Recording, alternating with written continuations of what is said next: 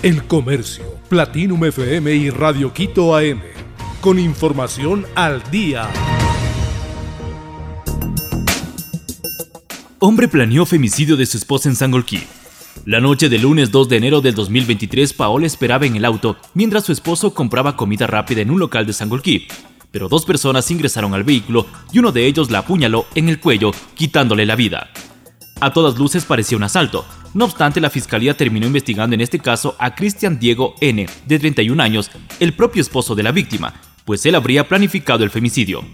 El Ministerio Público recuperó los videos de las cámaras de seguridad del sector y ahí se ve cómo Cristian desbloquea el seguro de la puerta del auto con el control remoto a media cuadra de su vehículo y acto seguido entran los dos autores materiales para apuñalar a Paola. Descubren nueva especie de serpiente boa endémica. Una nueva especie de serpiente boa enana que pertenece a la familia Tropidopidae fue descubierta en el noroeste ecuatoriano. El hallazgo fue en las provincias de Pastaza, Napo y Zamora Chinchipe. La boa recibió el nombre de Tropidopis cacuango ae, en honor a la activista ecuatoriana Dolores Cacuango. Fue identificada por investigadores de la Universidad Regional Amazónica, el Instituto Nacional de Biodiversidad, y ellos publicaron un artículo en el que detallan la probabilidad de que se trate de una especie endémica de nuestro país.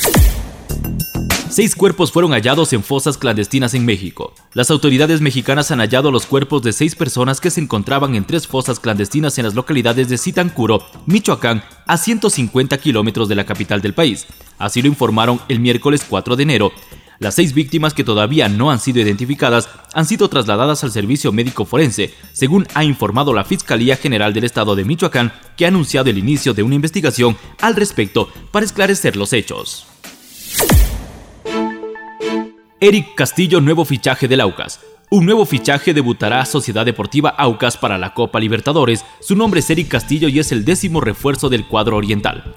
A través de sus redes sociales, el papá le dio la bienvenida a la Culebra Castillo, que en la última temporada jugó en Barcelona.